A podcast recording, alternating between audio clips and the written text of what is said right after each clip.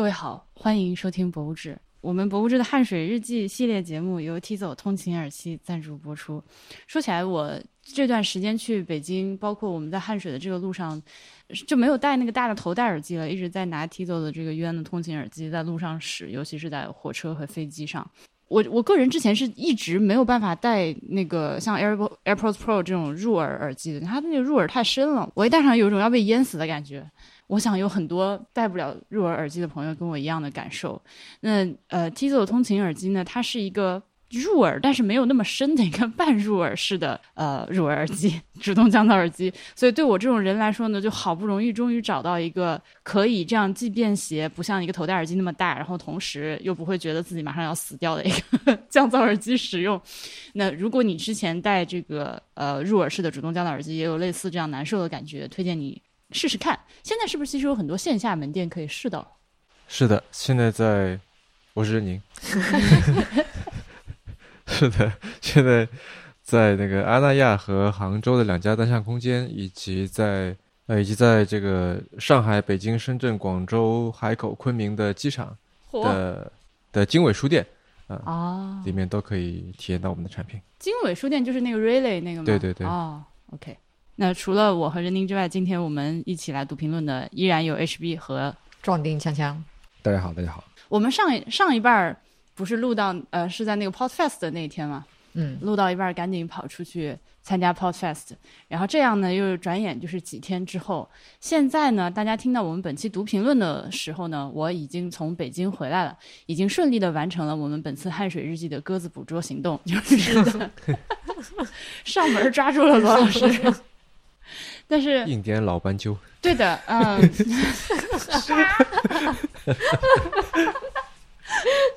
那也跟他就是闲闲聊了一下，呃，这这期节目会在过几天放出。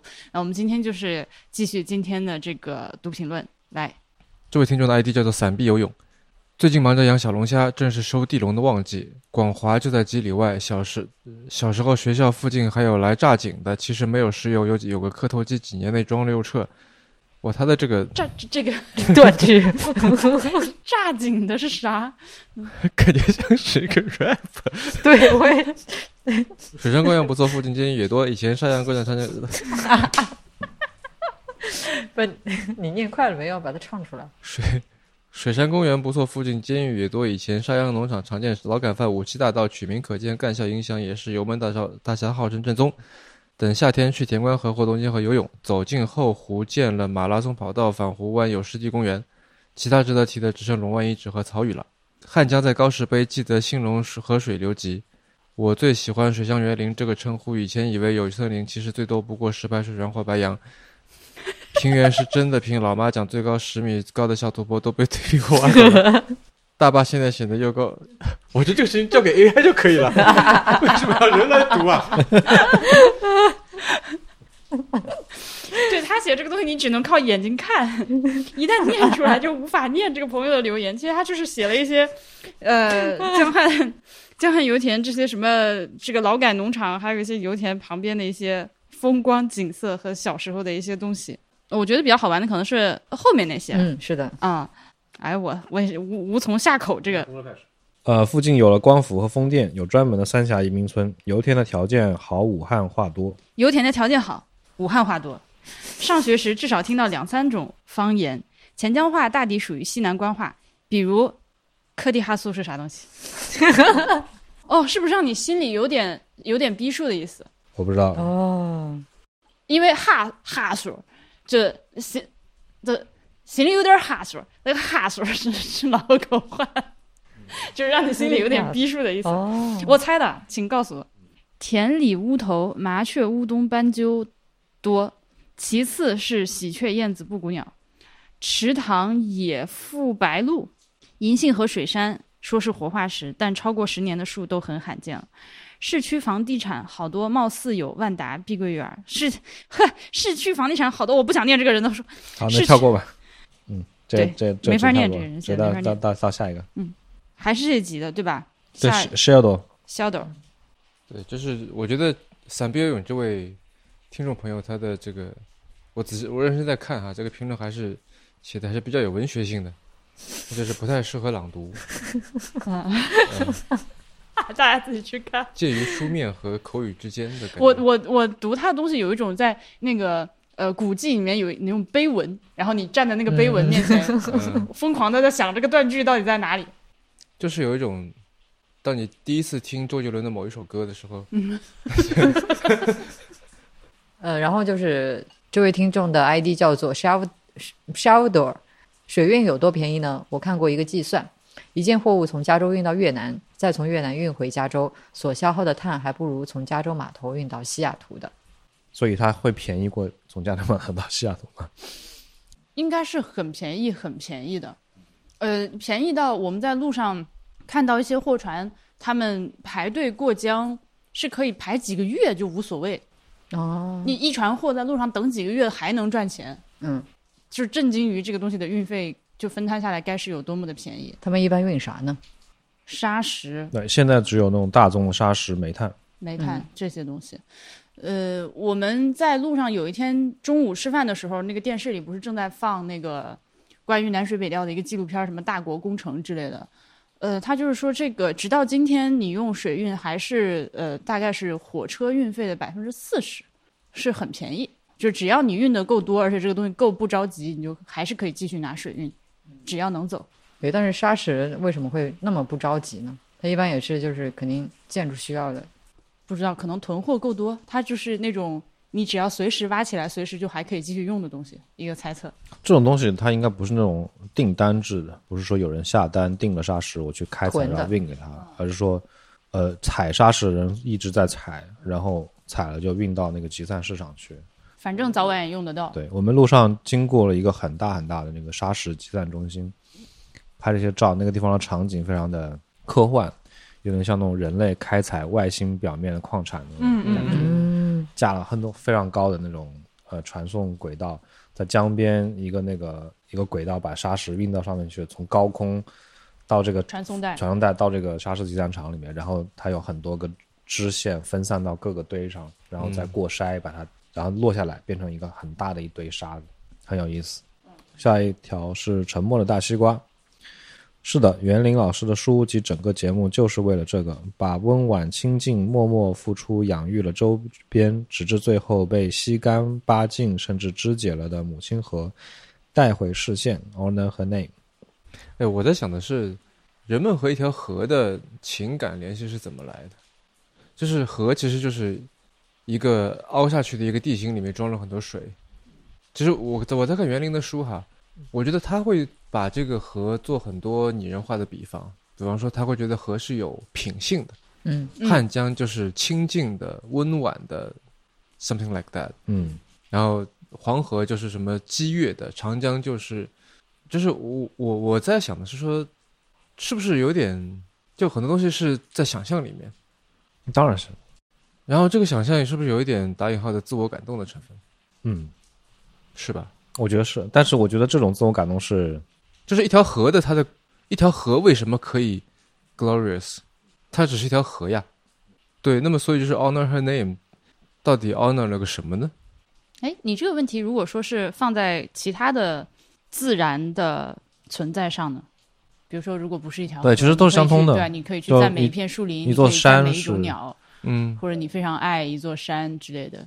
但是，呃，我想先倒一点，你说和和和产生感情这件事情，嗯、他至少对于我还有我们一路上见到的这些人聊天的人，包括昨天我们跟彭涵一起聊了个天儿，呃，他是一个特别自然的，哦，我我知道，就是如果你说的是，例如说你小时候经常在这个河滩上面游泳，然后你对这个地方这个 location 有有感情，这个我当然可以理解。但是这这是一条很长的河，对，对吧？理论上来说，我们之前不是说过，天下的河都是连着的，是，你可以把天下的所有水往看，门口这个小河肯定也是嗯，连着汉江，对，连着汉江，那你会对它有感情感情吗？就是其实都是同一条河哦，或者是汉江，你对我觉得你对那个 location 有回忆，因此它让你联想到很多很甜美的东西，然后你你会喜欢那个地方，这个我完全可以理解。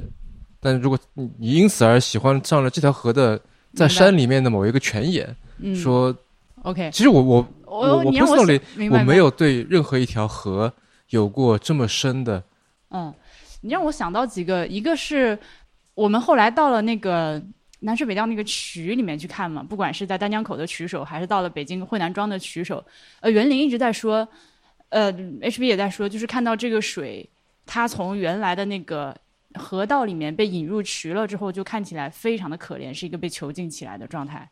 你要说这个水它是不是汉江的水，那它还是，嗯，但是它已经就是穿上了囚服，让人觉得非常的可怜，又苟延残喘，只有一点点的流速，可能不是它。然后大家看到看到这个水，看到只是水从一一处换到另一处，他们开始心疼。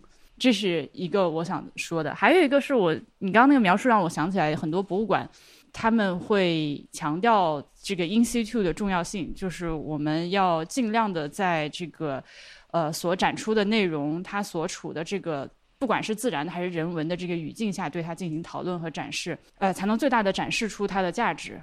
然后也鼓励博物馆的参观者去这种所谓 institute 的地方去看，也是进行一个所谓地下观的活动。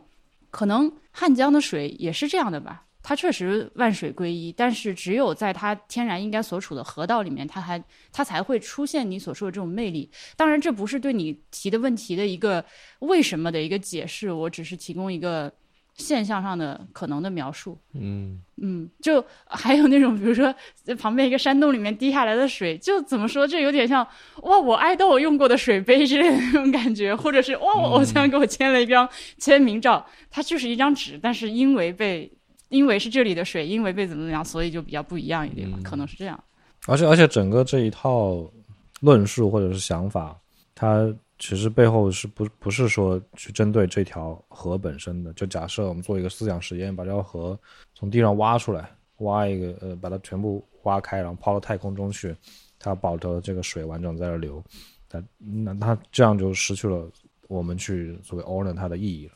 就是我嗯在路上看到这条河沿它走的时候，它给我的感情是这条水跟周围的环境、跟周围的人的互动所产生的呃东西。但我觉得这里有一个，就是如果如果你觉得就不要再讨论，你就可以叫啊，停我。没事，你说呗。但我觉得这里有一个一个错位，就是说，你刚才描述的那些美美好的场景、那些记忆，它都是尺度是很小的，只跟你的目力所及，或者说只跟你嗯这个触手可及的这些这个范围相关。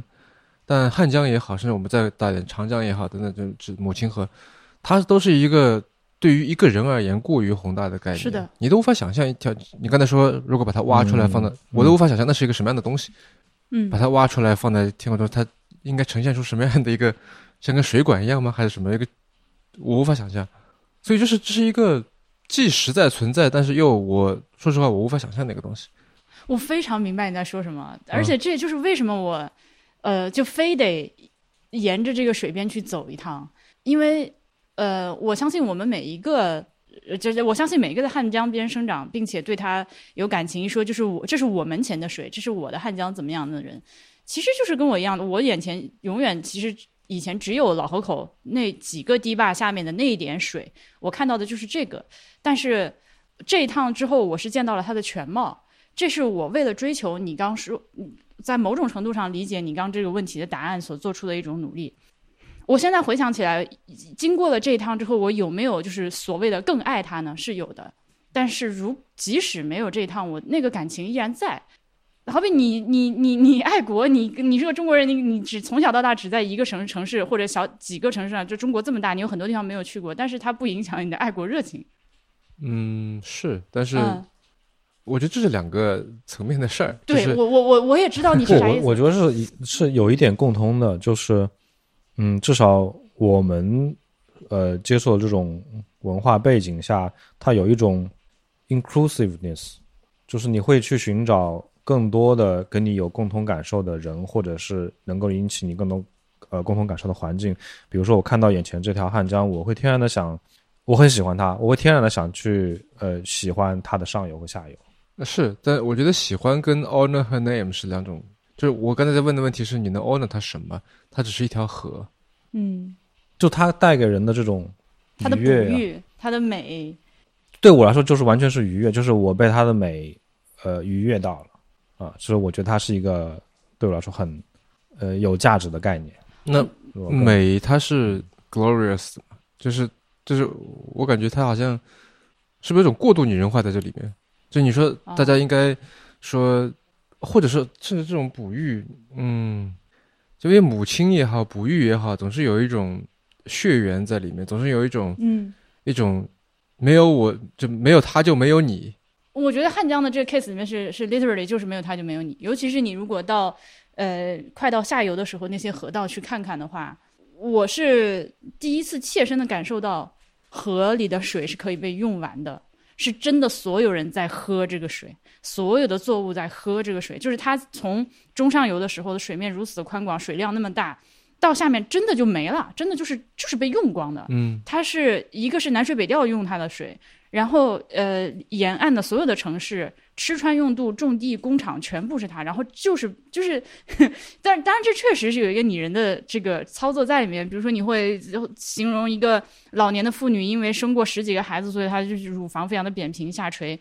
呃，你没有办法去忽略这个里面的相似性。嗯，但我的意思是就是，那例如说，哎呀，我都我有点，就如果说这样子的话，似乎有点抬杠的嫌疑，就是。嗯，那如果这样的话呢，我们就每个人都应该歌颂地球，这是 honor her name，这样因为没有他 就是是的呀，We 你 should，对，就是，但这这这个这个东西怎么 honor 呢？这它是一个星球，就是哦，或者或者我又觉得说，是不是我们那一方面，我觉得这个事情是没有办法 honor 的，因为哦它是我们就是 honor 是一个针对人类的一个词语，一个人他做了什么伟大的事情，然后你可以去给他颁个勋章啊或者什么的，对吧？嗯给他记个记个军，呃，记个记个记个功。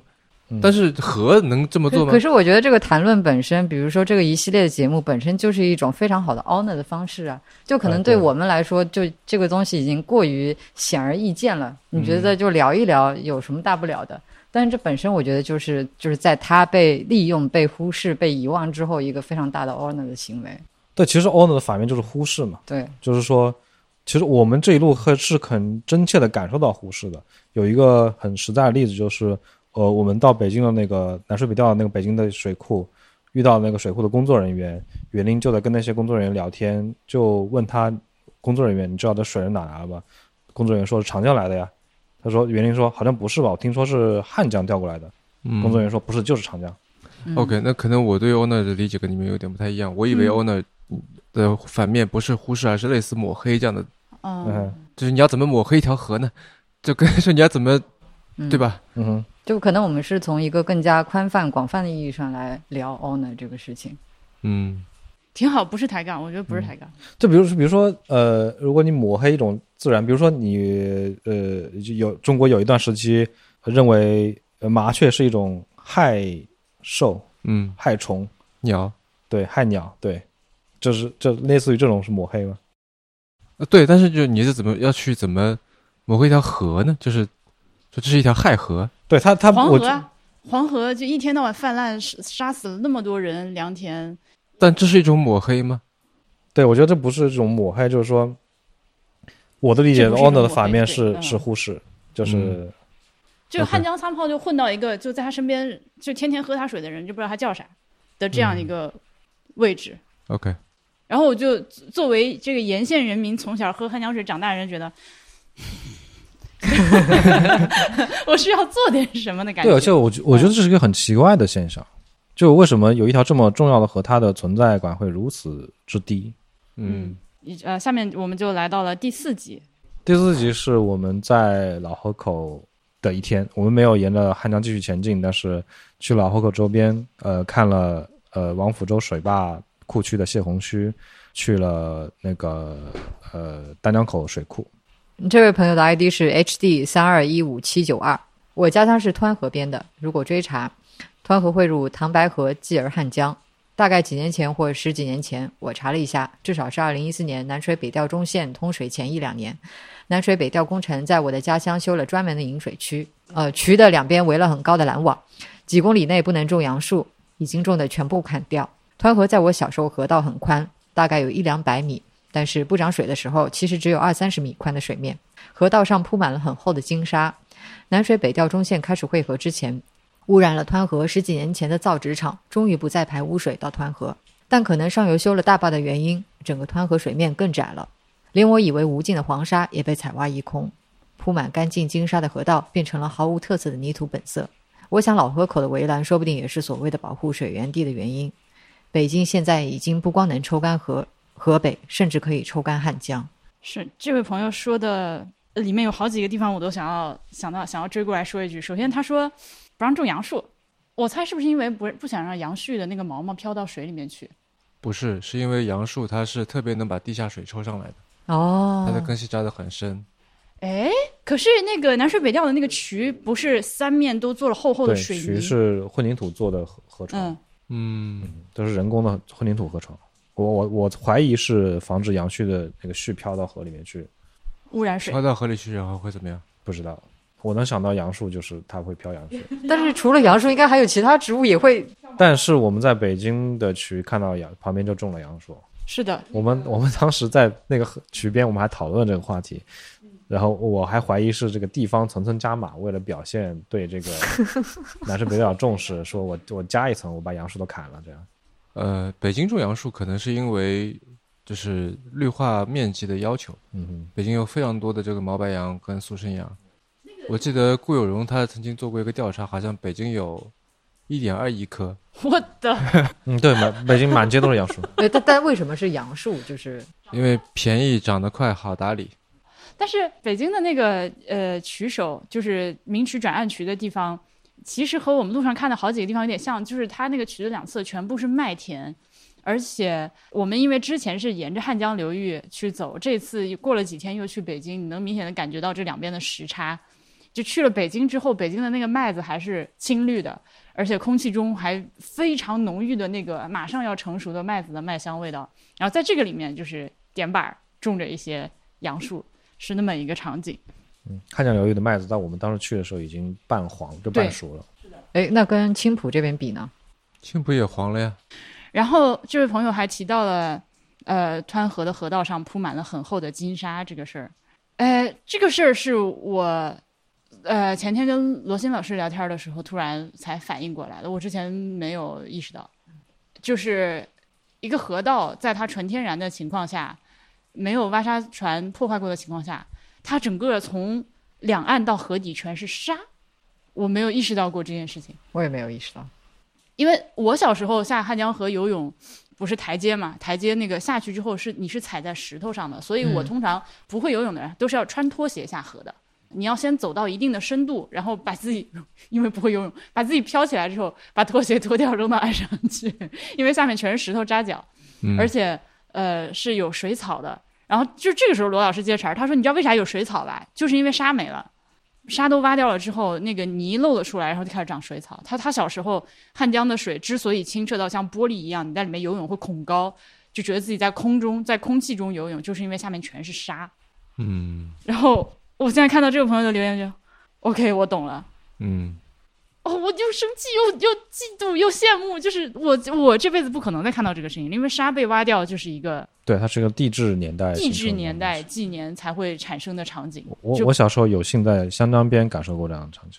罗老师刚刚描述的这个场景，让我想到现在什么小红书之类的平台上有一些所谓的网红打卡点，对对对，就是那种玻璃水。对对对玻璃水，嗯，就是一条小舟泛在上面，然后看上去飘在空中对飘在空中一样。我就是因为看了这样的帖子，所以现在很想去恩施大峡谷。听说听说那里的水就是这样的，好想看看啊，没见过。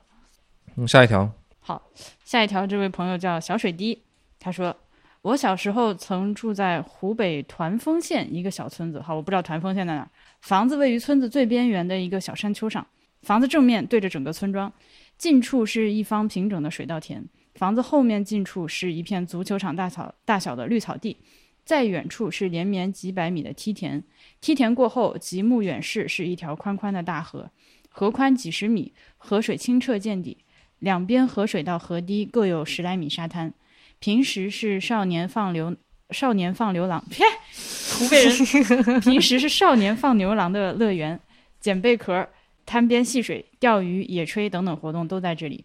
河上常年有渡船、渡人、渡货、渡自行车，一叶轻舟，一根长竹竿，寒暑不见，风雨不断，河上来来回回。隐约记得三十年前单程费用几分钱。夏天的傍晚，往往一天劳作之后，老爹会带我来河里洗澡。河水清凉，浅水不冰，往往洗澡带玩水，一耍就是半小时以上，是我童年有趣的记忆之一。该河源于湖北与安徽交界处的西峰间，流经麻城市、罗田县、团风县、浠水县、黄州区。沿途河水好，他他他这么说，我知道团风县在哪儿了。沿途河水绵延百余公里，经巴河镇汇入长江，全长一百四十八公里，称为巴水。写到这里，我才发现我所描述的河是湖北几大水系之一巴水，跟汉水一毛钱关系都没有，十分失败。能扯得上关系的只有两点：一是两条水系都流经湖北；二是最终两条水系都归流一处，到了长江。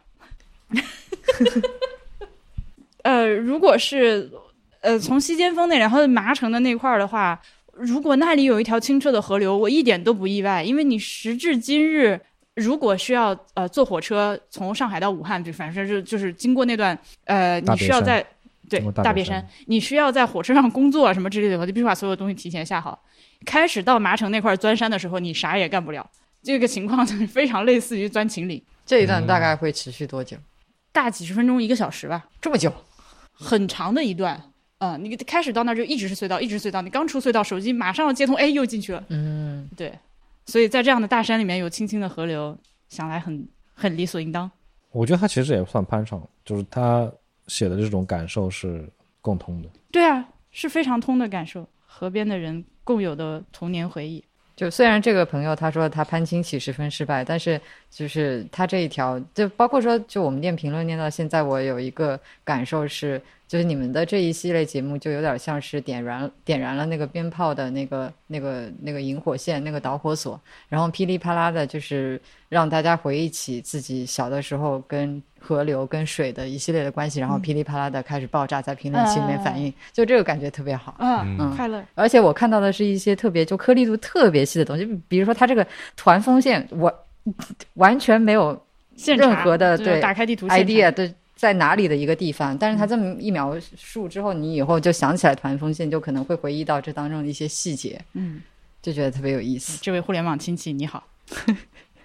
好，来下一条好。下一条，六百字小作文，来开始。真的我来念吗？当然是念呗好吧，这条评论是我写的。是十几年前，在墨尔本 Flinders Street 上某家旧书店里看到 Richard Hughes 的《Borrowed Place, Borrowed Time》，副标题 “Hong Kong and its, and its Many Faces”。大概居留南半球的几年，与我也是 “Borrowed Place, Borrowed Time”，让穷学生内心酸软，穴位被击中，反射般糊涂买下。回家翻看书本身无甚精彩，无非陈述香港在鸦片贸易和军事压迫下畸形的开埠历史，构成上世纪六七十年代西方世界的东方想象这一部分。回国时，书便留在笔处，现在连封面都想不起，印象深刻的只有标题。听这期时，忽地想起他。婉莹叙述老河口旧时风物和童年记忆，令我感到汗水行礼于他，像是在偿还某种债、某种借债。也许实际体验并不像负债这么沉重，但是昔日光景不存，可他记忆里还留有的那点痕迹，仿佛李师求诸也，如干细胞般可以恢复出整体的美丽轮廓。那点痕迹就是一张欠条，有朝一日需要连本带利结算，虽然可能永远付不清。然而人生一世，毕竟也存不下什么，归还是个过程，不是结果。因是借来的，所以需要小心保管，不可损坏，并且债有主啊。总要找到正确的那一方，这才上下求索。隔了几代，也要弄明白汗水的身世。旅行小队其他几人也是多少欠了的，无非远远近近或者直接间接，背着一堆三角债上路了。换个角度看，曾经的荣光对老河口来说也是借来的，现在还掉了，惆怅遗憾，但没什么可惋惜。惋惜，那等于是误认天生本该属于自己的东西了，未免有点蛮憨。而那些丑陋的新建社区，或许是此地欠下的新债，总有一天会技术回调，孤清归零，夷为平地。到时候的初夏，灰头麦鸡结群飞过，停留，他们无所谓拥有，也就无所谓借不借的，天地之间都是家。听节目时，我即将搬离成都，以最后一搏的心情在四川大学观鸟，记录下过境的红喉鸡翁、棕腹仙翁、褐胸翁，遍寻已猎未果。与秋季比，鸟的春迁期短暂得多，因为要抢着去繁殖，匆忙赶路，故每日鸟种都不同。这样的事情轮回上演已经数十万年。看二十出头的年轻人们在校园里开心烦恼，我想，在有些东西面前，所有的人类都是亲戚。绝了！最后一句 真的是，没毛病，帖子没毛病。你说到这个，我想起我们前几天不是去找 找罗老师嘛，然后那个北大校园里面的鸟好多，嗯，而且北大是个是个知名鸟点来着。啊是知名鸟点吗？嗯，因为它历史比较悠久，绿化又好。哦因为那段时间要走了，然后每天鸟况都不一样，我就天天去川大。啊，但川大是可以每天进的。对，就是他现在是只要刷一下身份证就可以，之前不行。然后我还这个买了一件川大的 hoodie，背一个双肩包，这样就是显得像一点。就用混的吗？对对对，嗯但是你不觉得有一种此地无银三百两的感觉吗对？我是全川大唯一穿川大衣服的人。我甚至怀疑川大官方有没有出这件卫衣的。不知道，我在网上定制的。下条呃，听众的 ID 叫灵之为灵，麒麟之所以为神灵啊、的那个这两个灵字。这期特别亲切，因为现在工作生活就在樊城，主播去米公祠就在我家隔壁，所以那些槽点非常感同身受。二零一七年来到襄阳工作，那时候特别喜欢在下班后和同事在一桥附近一医院那边码头坐渡船到对岸樊城。两元的船票，不到十分钟的行程，很简易的小船，整个行程耳朵充斥着嘟嘟嘟马达声，很吵。船行进，夏日的江风是夹杂着腥味的热浪阵阵袭来。终点是小北门码头，我们下船会在古城那边玩一圈，赶在十点渡船停运前再回坐回樊城。然而时间不久，突然有一天，江边所有这种小渡船全部停运。据说是为了汉江生态环境保护。如今，普通市民没有乘舟渡江这一种交通工具选择，江边有了豪华游轮，每天上下班经过总能看到热闹的旅行团排队游玩。可是我还挺怀念那时的渡船。我们在录正番节目的时候，有没有提到米公祠外面墙上的那些，就是什么襄阳本地英杰人物的那个展板？没有，没有吧？那玩意儿比米公祠好看多了。那个 可有意思了，然后园林就崩溃了。园林说：“你们几个人能不能不要在这边干这种展览？我们一起快去米公祠看。他其实不是英杰人物，是什么？是那种感动中感动相反之类的感动中国那种人物啊，就是嗯各行各业杰出代表，什么道德模范啊之类的这种。嗯，另外它旁边还有一呃一条街上的那个墙，就那种市民宣传展板上面，其实写的是樊城的呃码头。对，是樊城这边的沿江排开的所有的码头的这个商号，呃，以及之前最繁华的时候那些呃，就是天际线吧，天际线画在墙上了。码头天际线，有个有个感觉就是，这么繁华、这么昌盛的一个地方，如今可以消失的一点点踪迹都没有，嗯，很神奇。哇，今天这个雨声好大呀，已经到了我不知道会不会被录到的程度了。录了也没关系啊，嗯，录到也没关系。这个朋友说坐渡船这个事情，其实让我想到我在上海生活那么多年，我从来没有坐过那个黄浦江上的渡轮。而它就是它并不是一个呃仅仅为旅游存在的项目，就事实上你还可以坐，对，就是公交，但是我从来没有坐过。啊，那下次所以咱一起坐坐。，对他提醒我要去坐一下。嗯武汉也是呃还是有的哦。那个大家如果去武汉玩的话，我觉得呃你要看准时间，因为它结束的比较早，下午四五点就结束了。但白天如果能够坐的话，从汉口然后坐到那个黄鹤楼那边，然后再坐回来，可以试试看。好，呃，下一位是 HD 一七零五零 O 是吗？这几天听着或听过日更的时候，甚至更早在知道要去寻汉水的时候，脑海里总是隐隐绰绰浮现陌生大江形象，并无半分亲切，只有好奇。直到今天说到沙洲，说到江边洗衣服，说到小情侣，这一切日常忽然打破了脑子迷雾，直达了回忆。那些夏日与家人乘江风散步的夜，那些秋天在一人高荒草野丛野丛中偷偷谈恋爱的傍晚，那些冬日穿着新鞋晒太阳踏小人儿的 假期是啥？这是什么广东人？那些春天在江滩边竹林躲细雨聊天的逃课日，不需要幻想中的大江，绕城而过的任何一条河流，这些地方的母亲河，没有荣光，全是公用，悄无声息，却深深印刻在江江河边人的生活里。这是刚刚聪聪说的那个燃起的挂边中间的另外一项。嗯，那就来到第五集，下一条。好，第五集，第五集我们是呃从老河口又出发去了呃丹江口水务上游，这是我们行程中唯一去了一段河南省的地方。嗯，在西川县境内看了一下南水北调的曲首，然后到呃沿着水库一直开车，看到了像大海一样的丹江水库。嗯，然后最终到了呃云阳。嗯。呃，这位朋友的 ID 叫做乐淘淘，呃 P 五幺 G，我是听众里的老河口人吧，哈哈，八八年生人，以前家住六小河边，六小四中一中学府路商业街飞机场百花山王府洲，这几期节目里听到的地名都是记忆里的那些美好，是和同学在河边从桥底下一直乱窜到秋风路。太开心了，所以从小破船上岸，一脚踩空，湿了一只鞋。是小伙伴下晚修时，边唱周杰伦，边叮嘱明天还要，明天要还我那盘虽然是盗版，但我真爱的磁带。是和老师同学们春游野炊，扛着锅烤红薯，不小心挂了一身的苍耳果。是和表弟一起拐着拐着就学会了骑自行车的那条飞机场边的两旁种了笔直白杨的小路。不过前几年回去过一次老河口，我在生活了十八年的小城迷路了。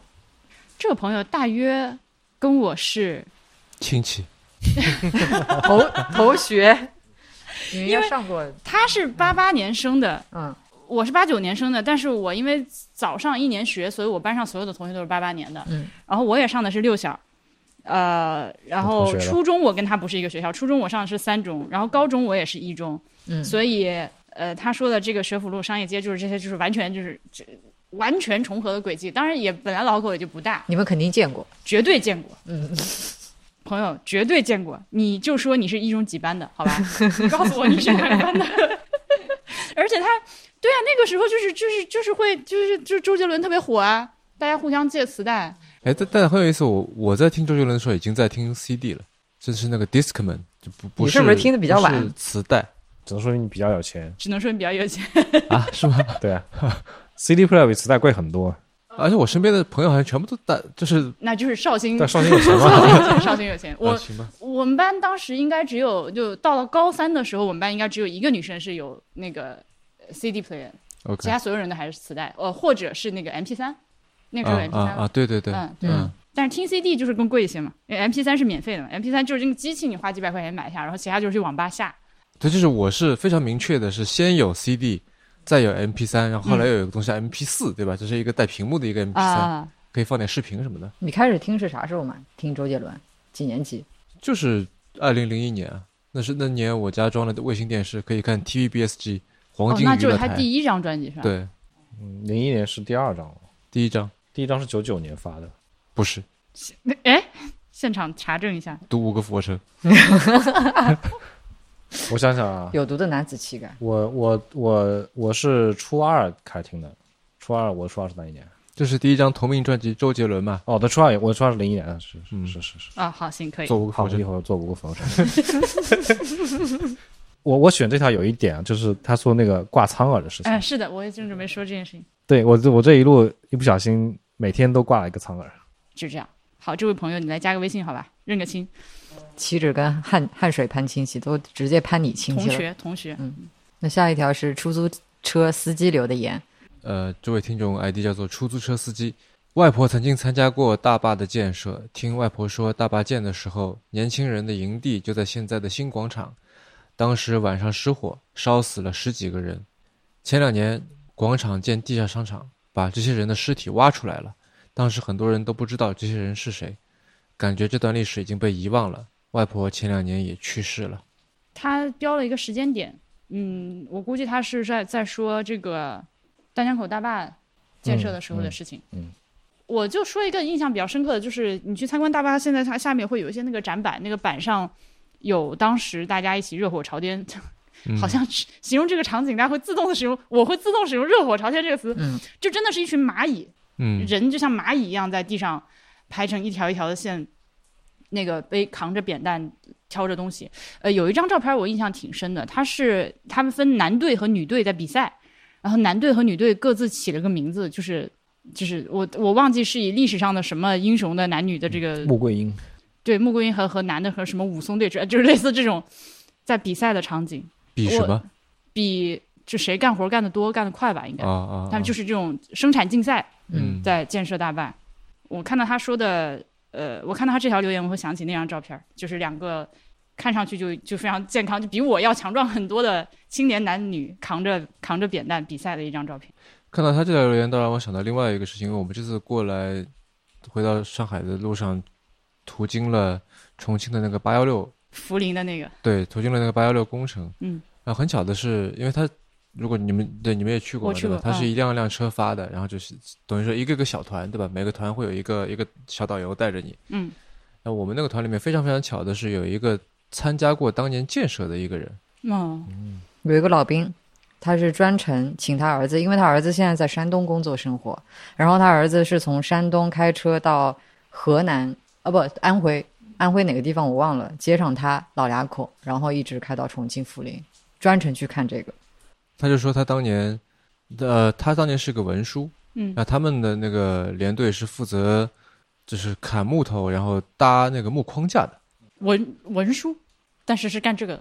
不是，就是他是团，他是连队里的那文书，哦哦那他们连队哦是负责干这个活的。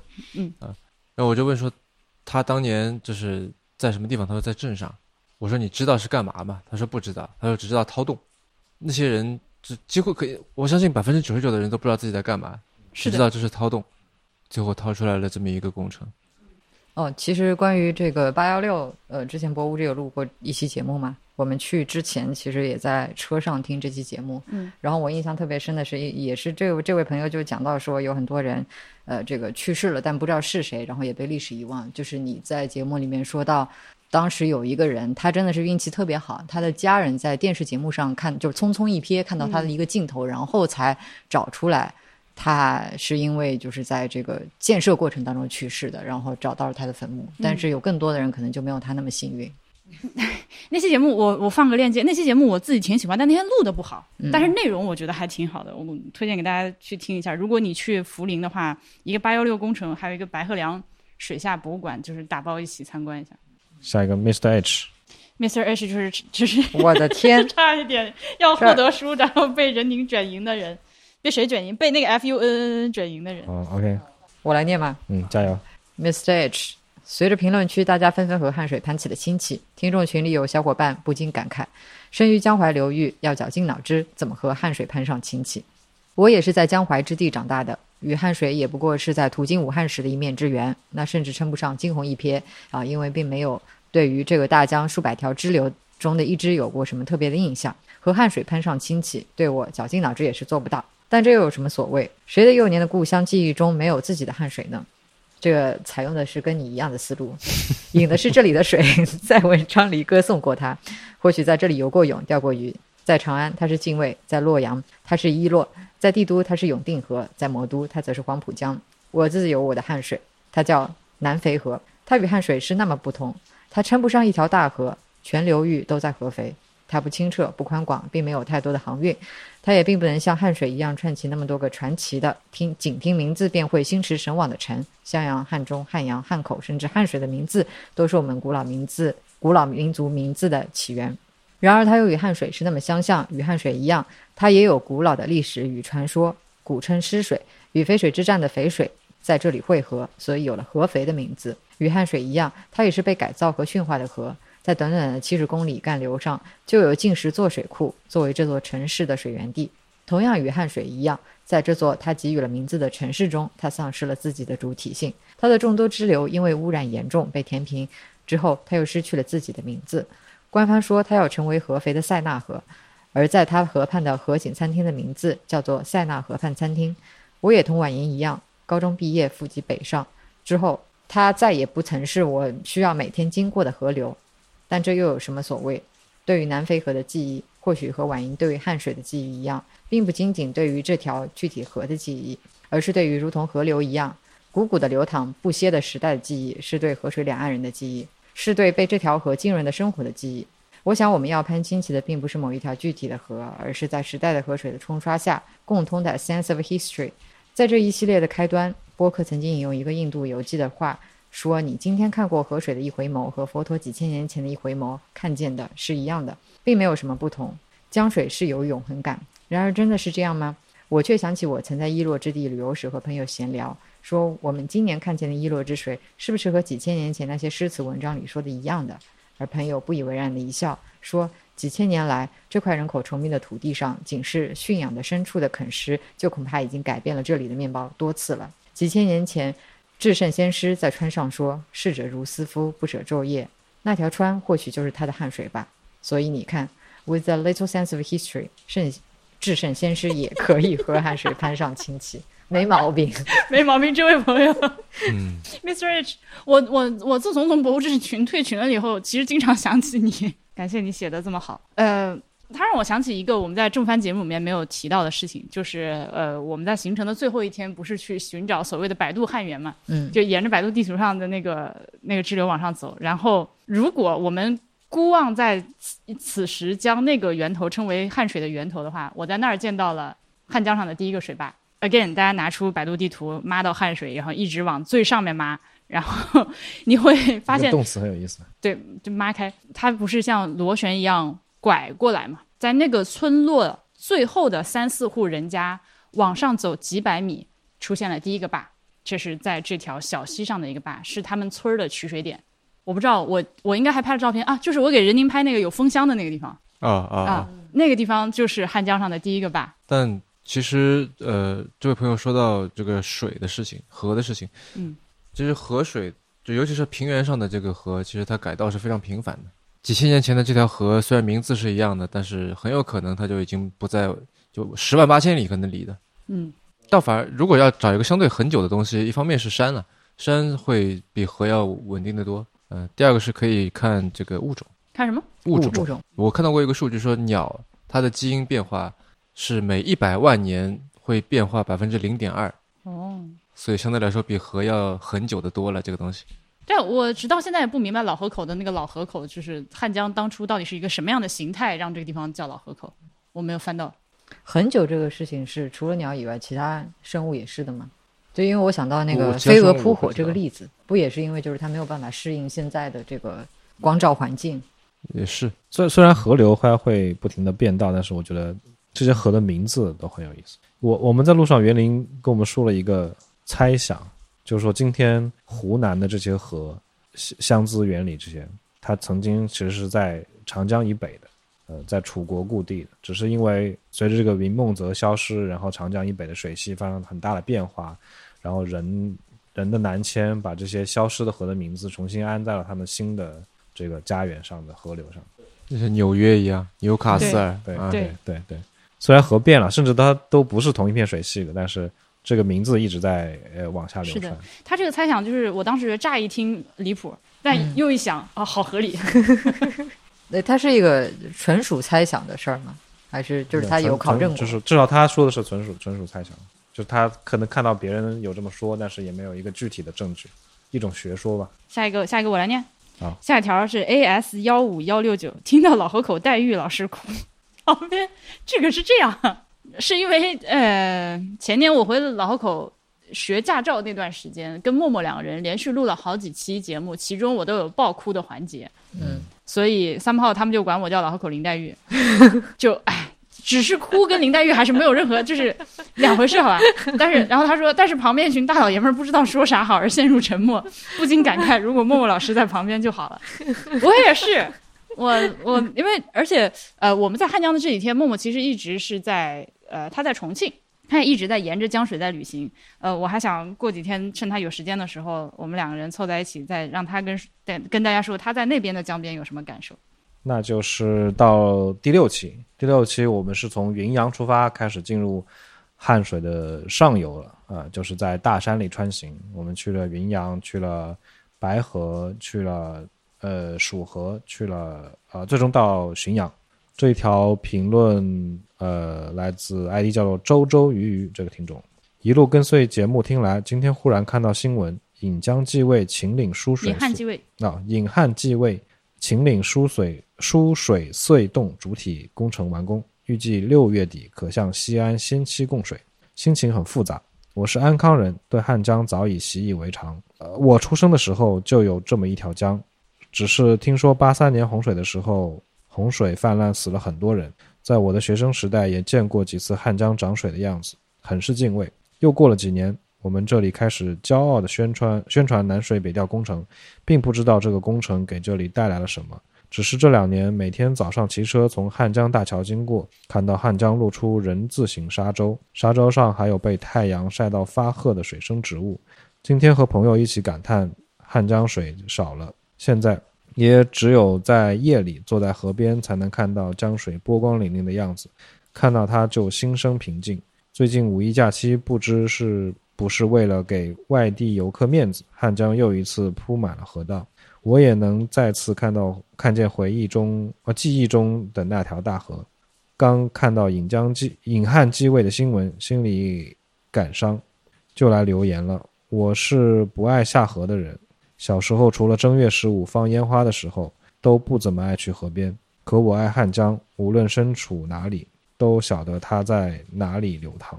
这个引汉继位六月份真的可以通水吗？这是我的第一个问题。因为我们去看到的时候，那个呃黄金峡的那个水电站显然还没有建完。嗯，我不知道它是是不是不需要这边蓄水就可以通过隧洞过水。然后袁林每次提到这条隧道的时候，都会用他的这个安康口音大叫：“好牛逼啊！”这条隧，因为这是一条八十公里长的隧洞嚯、难以想象，啊。八十公里。对，它是在汉江可能最靠近秦岭的一个地方修一个大坝，把水位升起来，然后挖一个隧道，直接到西安，到渭河里去。哦，对，是非常疯狂的一个工程。就八十公里你，对，就是想想可能没有很长，但你再想想呢，就觉得非常恐怖。对啊，就是你在里边儿开一个多小时。是的，是的，直接把秦岭洞穿过去，把水弄过去。下游汉江的人还在想办法从汉江里面把水弄到汉江来，但是上游陕西省内部说，那我们西安要吃水，就是这么一个东西。好，下一条，下一条我来念。呃，这位朋友 ID 是叫 One Back，西安本地人都不知这条新闻，失格了。八水绕长安的口号喊了好几年了。等一下，这条新闻指的是什么呀？应该是上面上面他说的，说啊啊，引引汉继位，引汉秦岭输水隧洞主体工程完工。嗯，嗯，八水绕长安的口号喊了好几年了，我也不知咋个整法。老实说，我很反感这类口号，觉得无非是作为旅游城市的一个噱头。一八一九年雨水变多时，又以为那句口号可能是个气候变化信号。在听袁老师的那期忽左忽右之前，我甚至不知道西安也缺水，为无知惭愧。从肉身经验讲，我单纯觉得最近几年饮用水杂质多，因为以前都没这个问题，严重的时候就只喝矿泉水。我爹说我矫情，我说那么大颗粒都怕喝出胆结石。有次还问了楼上住的一个自来水厂的邻居，他说水肯定没问题的，不知清洁的水能不能辐射到我。但这个系列节目真的让我认知到很多，历史需要被铭记，也需要被认认真理解。我觉得很我很震惊到，作为一个西安本地人，他不知道西安缺水这个事情，说明说明他被封装的很好。生活在一个只只靠水龙头就可以过日子的地方，就是我我听说的是，我爸以前说年轻的时候去去西安出差，他是宾馆里没有晚上没有水洗澡的，然后一问说一个礼拜才才有一次洗澡水。嚯，这也是有点狠。但是他这里讲到就是说这个水质的问题，他喝出来说这个杂质多，然后他爹说他矫情，就我想到我们近期回了一趟呃那个仁宁老家，就回绍兴。我当时就因为我印象当中绍兴的水都是很好的，嗯就是因为一般我在家里面就是这边不是装了那个净水器嘛，或者我以前在家喝就是我买的那个瓶装水，但是回绍兴的话都是喝的自来水，烧开了直接喝，因为那个水非常好。嗯但是这次回去我明显的能够喝到水里面有一股味道，但是我惊讶的发现父母他是没有喝出这股味道来的，所以我不知道是不是就是他们可能对这个事情不是特别在意。就我觉得上一辈的人，他好像对于这些生活上的细节并不是特别在意，所以水质的这个变化他，对其实也并不能够感因为知到。因为对，因为生活中有其他要操心的事情。嗯，但他们家的人对这个引江补汉非常敏感，就对这个事情本身很在意，是吗？对，因为他们是就是说，以现在喝的是汉江水嘛，这个工程一通之后就是喝长江水了，他们就有点不那么乐意的感觉，嗯，哎，他们不乐意的点是什么？就是长江水质不好。水质下降呗。对水质下降。对 OK，下一条，下条我来吧。这位听众的 ID 叫做沼泽里的鱼鱼，我刚在在想着你会念沼泽里的鱼鱼还是沼泽里的鱼鱼，他选择了念沼泽里的鱼鱼。非常感谢汉水故事这个系列。作为一个汉水陌生人，仿佛现在也和这条河流产生了一些联系。我是生于长于山西的一座城市，因为父母关系也很少会回农村，身边的河流是汾河，但是也有一些距离。后来到上海和浙江读书，才体会到江南水乡的感觉，也算是一点背景。听了看了大家的分享，想写一点与水有关的感想，没有水平写古诗，只能这样来凑数了。与多才多艺的大家交流，然后他就开始写诗了。来吧，怎么又是来吧，来吧，至少有空格，嗯，这个真的要念吗？问题是，念呗。好吧？同水的记忆，儿时的水是遥远的，没有过多的画面。一个威严的名字，在父母的谣传之中，不知卷走了多少无知的生命。或是用来指代方位的工具，谈笑着河西的荒芜。一道区分市中心繁华名声的围栏，没有走过弓着身的桥，吃着现代科技送来的最后余料，过滤去那河水不知从哪里带来的回忆。后来城市延伸，河流渐渐丰满，不复老人口中的恶臭与青衣，慢慢长出沿江的步道，与前来乘凉的老人和他们的 KTV 机。一条威严的河，平笔直而又平静。却少有人接近，人们享受着和风为它带来声音，或者在仿古的亭子里看波光粼粼。这里是黄土与山的城市，是否因此面对水显得过于矜持？记忆随脚步变换，城市与地域从绵延到密织的河，水道像城市的毛细血管。虽然现在已不再靠它们输送养分到河边，需要的不再是一场郑重的旅行，而此一次，而是一次次不期而遇。河边晚风的轻呼总掺杂在耳机的音乐中，我仿佛变成了水边的人，影子在水面波澜。但城市总是，但城市像是河流与我之间的栏杆，需要在隐秘的角落才有短暂的豁口。避开城市的眼线，将手伸入水中，轻轻拨动，像是抚摸过去的记忆与土地原本的温柔。我们需要同水有关的记忆。人从水中迁徙而来，根据某些演化的理论，是否有一种对母亲本能的亲近？风、流动与自然的温柔，一条宽阔、充满生命力的河流。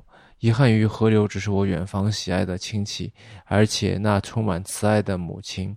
但关于水的故事，就像那永恒的涓流一样绵延着，偶然的流入一个洼地，偶然的选择了一个不期而遇的回忆。它偶然的选择了一个不期而遇的记忆，在那里存在，成为一位远方令人喜爱的亲戚。真的是这个中文播客史上的最高水平的评论区，就已经开始就出现了哲学家、诗人，对吧？以前还是六百字的命题小作文，现在已经变成了散文诗。KTV 机这个事儿，我很想搞一个。我们在老河口江边，但是这是确实大家就是 KTV 机啊，我不知道为什么就是老年人可以这么放飞，就是 我觉得你搞 KTV 机是比跳广场舞更加放飞的，就是它有一种孤绝感。我们在老河口江边那个堤下面走的时候，有个大爷，他那个都不是 KTV 机，他就是手机。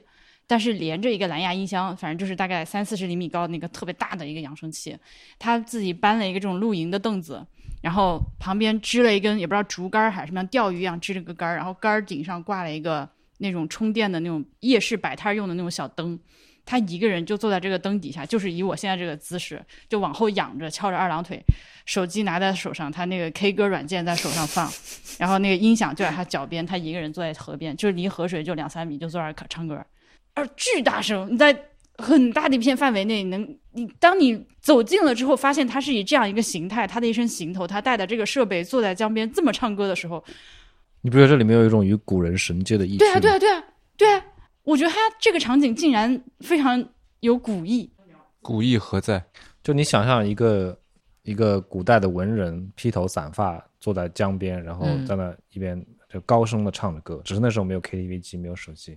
对，那个时候的人其实也想让自己的歌声蔓延整个河谷，但他没有这个本事。现在大家也可以买 KTV 机，然后坐这儿有一种非常 chill、帅的不得了的那个姿态，然后然后在河边唱歌是这是一件事，婉莹的这个描述的场景让我想到那个电影《资山渔谱》里面那个被贬的那个那个官员，那个士大夫，我忘了他叫什么名字。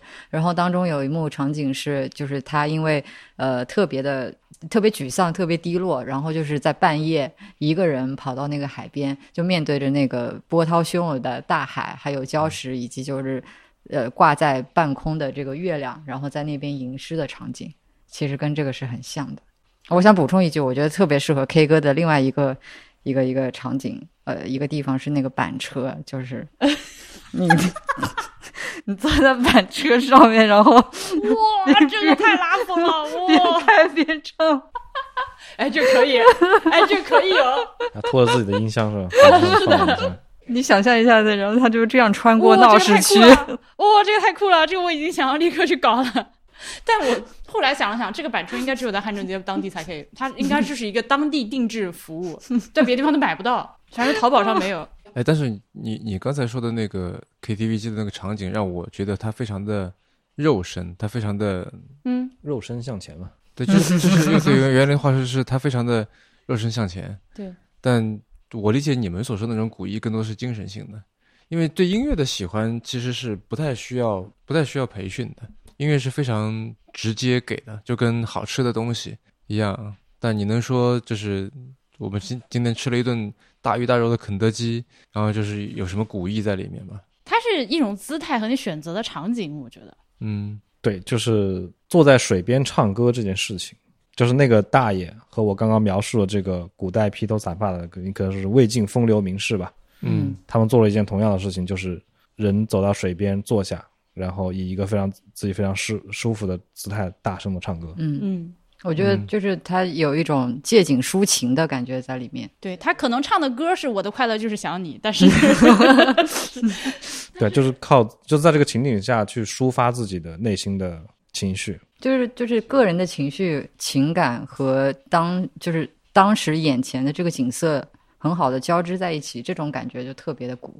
好，那就下一条啊，下一条是零七集了。零七集我们是呃从浔阳出发，对吧？浔阳出发，然后去了，就是沿一直沿着这个汉江在群山之间切出来的河谷，到了安到了安康，然后到了紫阳。那我来念这条，呃，下条留言的 ID 叫光之辉，嗯、坐标湖南浏阳，这里好像呃呃这里也有好几座杨寺将军庙。一查，原来这东西是两湖自身的本土信仰。整个长江中游地区，凡有水处都有杨寺庙。啊，我们这次也看到了杨寺庙，我在地图上看到了，他是一个什么将军对吧？对，叫杨四将军。就派过去去打他们的，我记得是，我依稀记得就好像是他是一个敌军将领，然后、啊，对对呃对，当地人民就是 somehow 就是在祭祀敌军将领。嗯，被打服了，是这种感觉。嗯，这还有一些其他的说法，就不光是这一一个说法，还有一些说法啊说他就是船工出身之类的，也有这种。哦，对，但我就哎，杨四杨四老爷，对不起，就杨四老爷因为不洗脚这个事情，就是还是就给我留下了过于深刻的印象。我每次想到杨寺庙，就总有一种气味很浓的感觉。那个但我一直没有搞清楚杨四和妈祖这两个人之间他是什么样的关系。有关系吗？他们就是属属于同生态位竞争的，我感觉是。对，但他们的区别，呃，这个事情杨呃袁林说过，就是妈祖的话，它保的是航运安全嘛，呃，你只要是在水上出行，就是你如果是一个你是一个乘船乘船的旅客，你要远行了，你也是可以去拜妈祖的。但是杨四老爷更多的是保，就是船工、水手，就是这个行商在水上讨生活的做商做做生意的这些人是他们的神仙，这是这方面有点区别。再一个就是它地域性比较强，公安局和工会这样的感觉哎，对，杨寺庙就是工会。啊，而实际上，这个很多地方的杨寺庙，它就是他们当地的船工工会。嗯像我们在这个浔阳的这个古城去的，它里面就是有戏台嘛。那个戏台如果是在天后宫里面的话，其实是有一模一样规制的存在。但一般来说，天后宫那个戏台如果是演戏的话，是祭祀的时候给妈祖娘娘看的。嗯，但是园林说，这个杨寺庙里面的这个台上演的戏，会是船工大家一起去，就是堂会包场戏，大家一起看的这种场景。那就到零九集，零九集我们是从石泉到汉中，就是过了黄金峡这这一块地方的。从石泉到呃，这位朋友的 ID 叫做 HD 六八七幺六幺幺，从石泉到黄金峡走高速和 G 二幺零国道时间差不多，建议走二幺零国道。这个路比紫阳国道好走得多。路过石泉境内饶峰镇，路上会看到很多桑树。小时候我们家就养过蚕。再路过石泉县两河镇，左手边是集镇，那条河是文水河。我们初中的校刊就叫文水河畔。问汶水河畔。啊，对，东帝汶的那个汶字，汶川，汶川。对。我为什么第一反应想东帝汶。呢？穿过镇子，沿着汶。水河两千米，就是十全十美中的子午银滩小水库，还是能看到河滩的。右手边是燕平河，我家就在燕平河上，叫潼关村，不是是呃儿童的童，孩童的童，潼关不是那个潼关。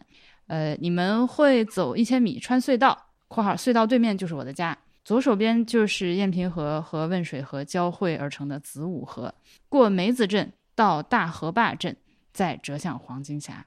安康、石泉、大河坝、洋县、汉中这条线上，刚好是安康凉皮和汉中米皮的一个过渡，可以当早点吃，有热的和凉的，有切的，有整张的。现在正是樱桃成熟的季节，可以尝一下本地樱桃，当天摘当天卖，不方便运输，和车厘子差别大呢。预计十元到二十元，这个朋友，呃，有时间的话可以顺道去下佛坪，汉江的一个小支流流过这个小小县城，呃，这里是夏天避暑的圣地，水流小，可以溯河而上走一走。这边是热米皮，现在应该六元一碗吧。境内有大熊猫（括号熊猫谷动物园才有），还有金丝猴（括号这个有机会在路边的老林子里看到）。这个朋友一直在括号自己，让我觉得他自己在弹幕自己。呃，他后来加了我的微信，然后他还，但他加我的有点晚了，就是他加我微信说你今天就经过我跟你说的这些地方的时候，能不能拍点照片给我看？但他加我加太晚了，就我他当他加到我的时候，我已经走到了下一站，但我们走的路线和他说的这个还是有一定的有一定区别，因为到这一天的时候，呃，大家都已经不支了，就支棱不起来了，所以我们选择我们要去的那几个点，放黄金峡。呃，阳线就直接在这个点之间用高速跳过去了。嗯嗯，所以有点可惜，这是为什么还想再去一次的原因。对，但也谢谢这位朋友给我们提供这个路线。然后他就说到这个凉皮和米皮，哇，我我是不是没有来得及说，在节目里面我在石泉吃了一个苕粉皮，太好吃了，太好吃了。它是呃红薯粉，但是是新鲜红薯粉。我以前吃的红薯粉都是那种。宽粉条干的，然后那个煮到火锅里，或者是就是那样的，所以我其实一直不爱吃那个东西，因为它我总觉得它有一种塑料感、塑胶感，它特别就过于耐嚼，对，就太难，就就 I don't like it。呃，甚至这两年不是有那个网红的烤苕粉皮嘛？嗯嗯，对，但那个也是干皮发了之后再卷馅儿再烤。呃，在石泉吃的这个，我几乎确定它应该是新鲜做，我没有确定过，但那个口感完全不一样，是又有弹性，但是又非常绵柔的。苕粉皮，而且它的调味也很简单，其实就是蒜汁红油泼上去，但就很好吃。我炫完一碗还想来一碗的那种好吃。然后后面到了汉中之后，也吃到了这个米皮，而且其实米皮他们是分呃有热的、有凉的、有宽的、有切宽、有切窄。然后辣椒好像每家的剁法和那个泼油方式也都不太一样，所以其实有点类似于我们之前说热干面，你很难说谁家的热干面是最正宗的。汉中米皮也没有哪一家店就定义汉中米皮这样。嗯，呃，他那个做法其实很像 open 肠粉，一一个它是很扁的。蒸屉，蒸屉里面有一张布，然后布上面那个，我我是看到那个大哥在做，他就是拿那个勺㧟一勺那个米浆倒在这个布上一摊，然后往那个蒸屉上一落，这样上去。到你点一份，他就会拿一份蒸好的下来切一切，然后浇辣子，好像也可以有一些别的浇头，但主要就是油泼辣子和一些这个这个这个这个豆芽儿之类的东西。哎，凉皮不是也是米做的吗？凉皮也分米皮和面皮都有啊，这样。嗯，就凉皮那个皮，它分米皮还是面皮？凉皮不就只有皮吗？对，皮加一点蘸料，就是辣子什么的。皮那个皮是米皮还是面皮？哦，我我选这条有个原因是我很佩服他对自己家周边的交通跟自然地理的了解。是的，嗯，我觉得这是一个很就是在现在年轻人中很少见的现象。对，搞不好岁数比较大了，你也不知道。不会的，就这个弹幕的功力来讲。呃，那我还没说完，就是在那个米皮店里面，我还吃到了一个，就是本本次旅途中其中一个高光食物，就是波师傅吃的那个花生米粥。花生稀饭，它是用花生打成的糊糊，然后拌在白米粥里面，就是花生浆煮煮白粥的那种。嗯，对对对对，这是当地人的一个早餐。早餐，对对对，非常好吃，是我这一路上吃的最好吃的一个东西，单品 top one。Top one 了吗？都已经。对啊，就是我吃完我就跟你说，这是一路上最好吃的。所以它是甜的还是淡淡的甜味？很清淡的，就是它不加白糖，是花生自带的那个味道。对，对，它看上去是一碗灰白色的稀糊糊，啊很稀。听上去跟那个常德的煎米茶很像。嗯嗯嗯，对，形形状上看上去是一样的，嗯，很好吃，很好吃。婴儿食物，婴儿食物，哎，对，你刚才念到热米皮的时候，我真的口腔里分泌出了唾液。我也是，我也回想起那一晚。那个汉中还，哦我呃呃，后面我不知道还会不会说到汉中。哦我在汉中还吃到一个叫核桃馍的东西，当他们几个人都说那个东西太油了，但我觉得好香。它就是因为那个地方盛产核桃，所以还挺便宜的。呃，我当时去了一个核桃馍摊儿，是十十块零五毛买了四个不同形态的饼，嗯呃，反正都是面和核桃这两样东西不同的做法。它有那个小一点的，像桃酥那么大小，把核桃拌在面里面，然后加了很多油酥，吃起来掉渣儿的那种小核桃酥饼。嗯然后大的呢分两种形态，大的一种是核桃披萨，就是手就我手摊开这么大方形的一个饼。呃，它是一块实心的面饼，但是比较薄、比较脆，然后核桃平铺在上面烤制的。嗯还有一种是，呃，也是我手平呃摊平这么大，但是是圆形的，呃，是把核桃包进馅儿里面，然后这个面饼就比较厚，比较绵软，嗯、核桃作为馅儿，所以它都是核桃饼，但是同一个店里面就有这个几种不同的出现。最后一种听上去有点像锅盔，核桃馅儿的锅盔。是对核桃馅儿的小锅盔，嗯让让我想到的是那个，哎，你说就是它是圆的是在里面，还是说圆的放进核桃上对折？圆圆形的馅儿饼，核桃馅儿饼。哦哦哦哦，OK，嗯，好宁强县特产就是宁强县还有一个特产就是约瑟汉庞麦郎。哎，你不知道吗？我知道，嗯，知道。好的，哦，第十集是从石泉到汉中，嗯，对，是我刚说错了，所以第十集石泉到汉中就是我们从石泉出发，经过了黄金峡，经过了洋县，然后到了汉中市区。我们在这一路上看到了朱鹮，然后嗯看到了一个没没完全不会有人去过渡的渡口。那我来念这个，这个听众的 ID 叫，啊我应该怎么念 Cerberus，？OK，我乱我乱念的。它的拼法是 K C E R B E R U S。四天前从四天前在从勉县到洋县的高速口就看就看到了我第一次见到的在田埂里吃饭中的朱鹮，超级激动。后来到了阳县近距离观察的时候，发现当你慢慢靠近它的时候，它也在观察你。如果距离对它来说比较舒适，它就会竖起一只脚呆呆地站着。当然，在接近的过程中，它时它会时常警惕地准备落下那只脚，准备起飞来，呃准备飞起来。除此之外，它真的飞起来太好看了。那所以任宁和江，你们俩见过朱鹮吗？我见过，啊，你在哪儿见的？我就是在阳县。啥时候？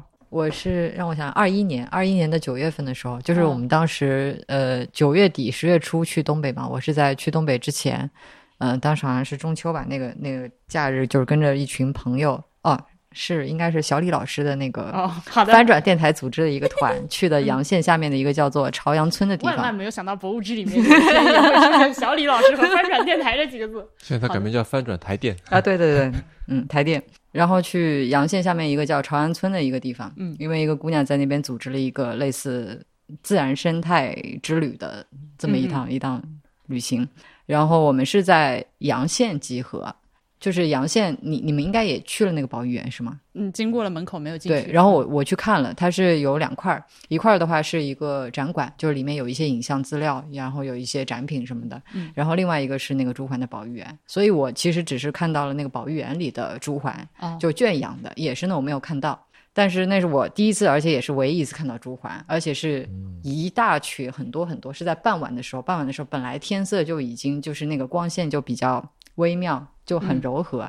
然后我就看到一大群朱鹮齐飞的场景，嗯哦就非常震撼，就像做梦一样。嗯，因为那个粉色就是跟当时那个晚霞相呼应，真的嗯非常非常美。所以就是好看到，真的你词穷的只能说出太好看了加感叹号。超级激动。对，超超级级激动，激每一个词 每一个字后面要加一个感叹号。啊然后我们这次回来的路上，又在婺源也尝试找了一下朱鹮，因为呃，据说有两只朱鹮过境那里，但是没有找到，过境是什么意思？就是经过吧，就是不是说长期居留在那里，哦，就是人把它迁移到那去了，还是他自己？不是他自己过去的，而且是有环制的，据说是哦，嗯，嗯哎，它算不算是妖怪？符合妖怪的定义吗？不算。什么叫妖怪？妖怪就是迷鸟，它朱鹮本身是候鸟吗？不是，朱鹮是不是候鸟？我看看啊，我对朱鹮其实了解非常少，见都没见过。我们在那边就是请了一个当地人做向导，然后他带我们在那边哦，对，呃，做鸟导，然后他带着我们在那边找朱鹮嘛，他就是去问在那边种地的那些村民，就有没有看到这个鸟啊，什么什么，他什么时候来的？其实当地人就是那些农民，他对这个鸟就是是比较讨厌的。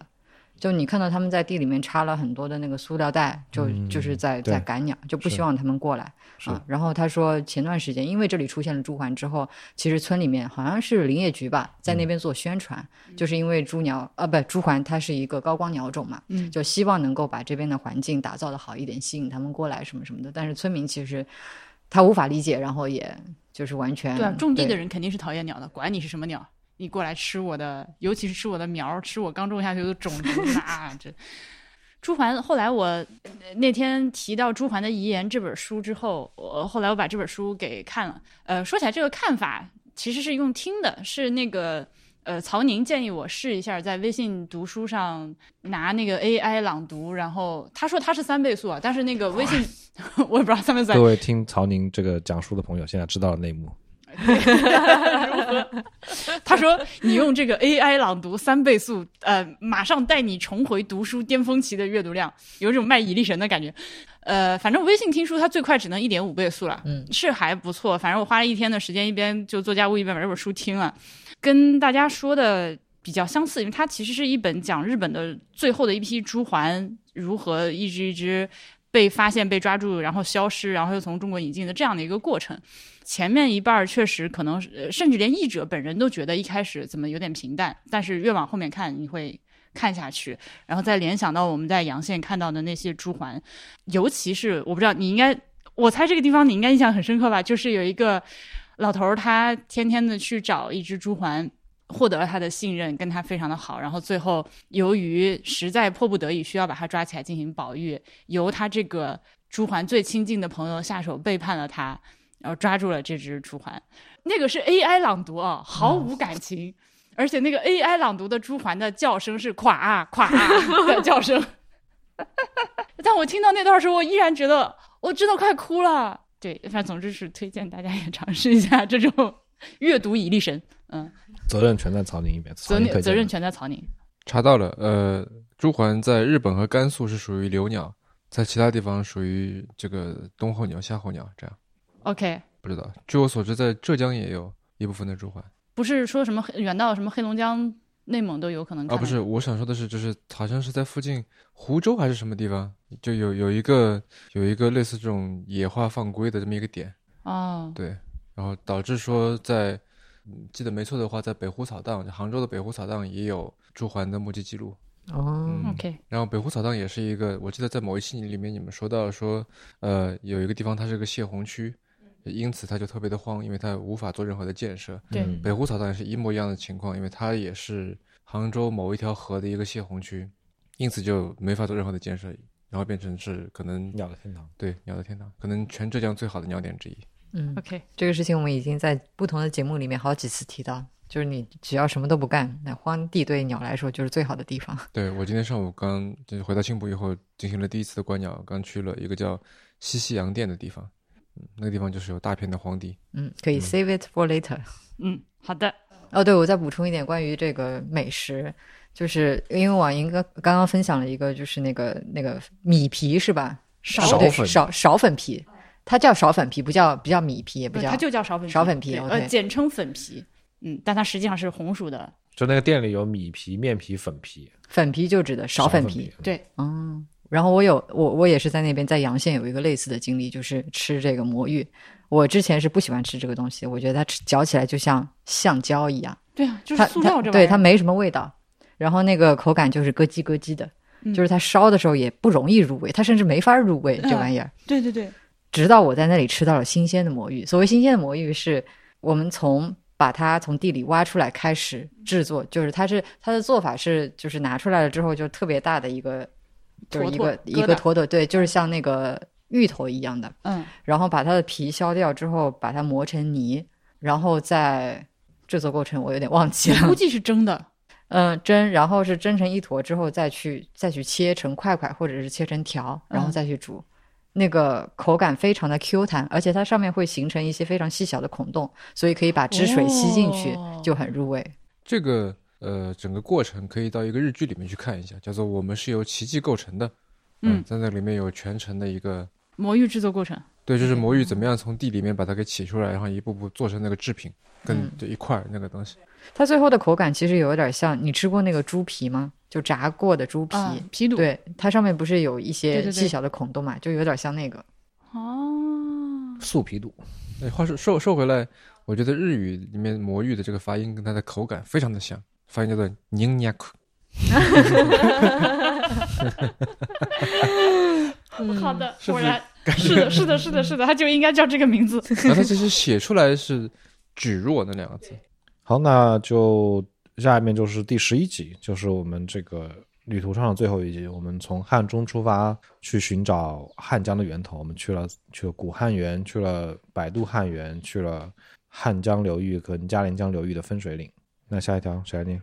我来念吧。这个听众的 ID 叫 Wanser 的高中数学课，听完最后一期，好感慨。身为汉中人，老家在汉江河边的上水渡，留在记忆中的是那颤巍巍的独木桥、包河大坝下面的怪石、河坝原始树林中的恐怖故事，却从不曾想这汉水来自何处。感谢主播让我重新认识了汉江，下次回老家也去探一探源头。想听树林中的恐怖故事。呃，下一位朋友，我再来念一个吧，他叫做 Meadow 下划线。感谢博物志这一路的旅行，一边给我地理扫盲，一边也给我种草了不少好地方。与此同时，这一趟旅行也让我特别想去多了解家乡的母亲河。不认识，这字咋念？现查，现查。屁河。呃，这个“屁”字是呃这三三点水，右边是那个麻痹的“痹”的那个病字头，下面那那个对吧？嗯，嗯，嗯，呃，屁河。虽然现在这两，对不起，虽然现在这两年，呃，河两边也有不少公园保护区或城市河景，但作为一条绵延很久的古河道，好像它的存在总是被介绍为淮河的支流。那淮河又是一条怎样的河呢？好像它在发洪水作为南北的分界线之外，也没有太多让人记住的事数，显得面目不清。在听节目后去网上搜信息，发现原来和引江济汉工程一样，也有引江济淮工程。在实现引江济淮工程中，为了确保不切断辟河，将其作为天河，在辟河总干渠上修了一条水立交桥，让引江济淮的水作为地河顺利流过啊。这有天河和地河的区别。这条水桥还在今年获得了国际桥梁协会的大奖。这是有关古老的辟河为数不多的新闻。那故事呢，好像还没有太多被看见或者被讲述。而这次的汉江之旅，让汉江的样貌在我心里更清晰了。希望下次有机会看到汉江的时候，不会无动于衷的匆匆走过，看到它也会想起节目中提到的一些它曾经流淌过的荣耀或者心酸的历史。哇，我有点想看一下他说的这条桥。嗯，水立交桥。我感觉南水北调这一路上可能有也有类似的桥。不过，呃，从丹江口水库出去的水一直到北京，就是惠南庄进入地下，呃袁林说这一路是没有进行任何的人工的抬升，就是它纯粹是靠丹江口水坝足够高，靠重力自己流到北京去的。嗯、好，最后一下一条我来念，嗯，叫 Weldon，呃，W E A L D E N，这朋友是不是那个呃别想好的？对对对，，他有一个播客叫做“别想好”，推荐一下。呃，他说从来去泉州到日更系列，长久以来一直的疑惑是，究竟是选的地方本身有故事，还是只要看得够近就能发现这些故事？在中国地图上随便选个地方，也能有这么多切身的感受吗？我觉得肯定是可以的。嗯，我觉得故事肯定是会有，但是情感未必会有。对，就是我觉得情感是你发现故事的先决条件。你首先得很喜欢这个地方，对它有感情，才能让你看到很多你在没有感情的时候看不到的东西。评论念完了哈，嗯，我我想到一个一个事情，就是我们这趟回来路过岳阳楼，然后显然就会让人想到《岳阳楼记》嘛。《岳阳楼记》里面，就是说实话，我已经忘了在就是在去之前，然后我是看到一条新闻说，好像当街背诵就可以免票，然后我就想起这个事儿，我就想说这个看一看他到他到底是个就写了点啥，对吧？当年也是背过的嘛。后来我发现，我当年其实没有完全理解《岳阳楼记》，它里面说的，我的理解哈，我跟芊芊有不一样的看法。我的理解是，他说，你看这个地方的讲解就是很漂亮，楼很漂亮，湖很漂亮，这个地方又是来来往往这么多人，大家会有对它有不一样的感慨。看见天气好，看见很漂亮，说哇，真是好，心情很愉悦。看见它这个这个乌云密布等等，又又觉得说特别的特别的低沉。然后他话锋一转说。我觉得你们这种都太低级了，都太受景物影响，都太受外界环境影响了。天气好你就开心，天气不好你就 miserable。他觉得应该去影响自己的是那种什么天下，这才在他看来是高级的，是他觉得什么古之圣人应该去做的一件事情，就是是值得学习的那一点。然后他觉得当时的人是没有这个这种这种觉悟的，这是我现在的理解。但我以前我觉得我没有理解到这一点。然后锵锵的意思是说，他是没有这种判断，就高下之分的。对，就是我的这个逻辑是说，这个如果说他做出的是那么带有明显褒贬意味的一个判断，那跟他自己在文章里写的“不以物喜，不及不以己悲”似乎是矛盾的。矛盾的点是什么？嗯，我们要在这里展开讨论吗？因为其实我有点想听一下。哎，不，你当时说到的倒不是说矛盾，我记得你当时说到的是慈悲。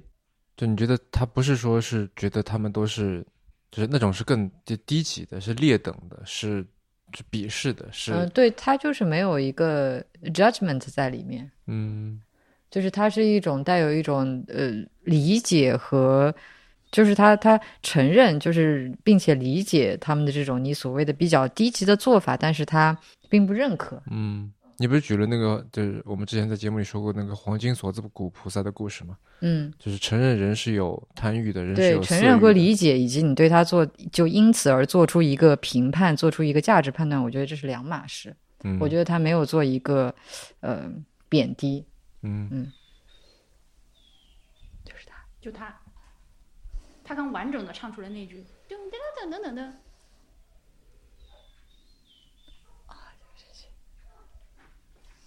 所以是谁？我觉得这个是雀曲。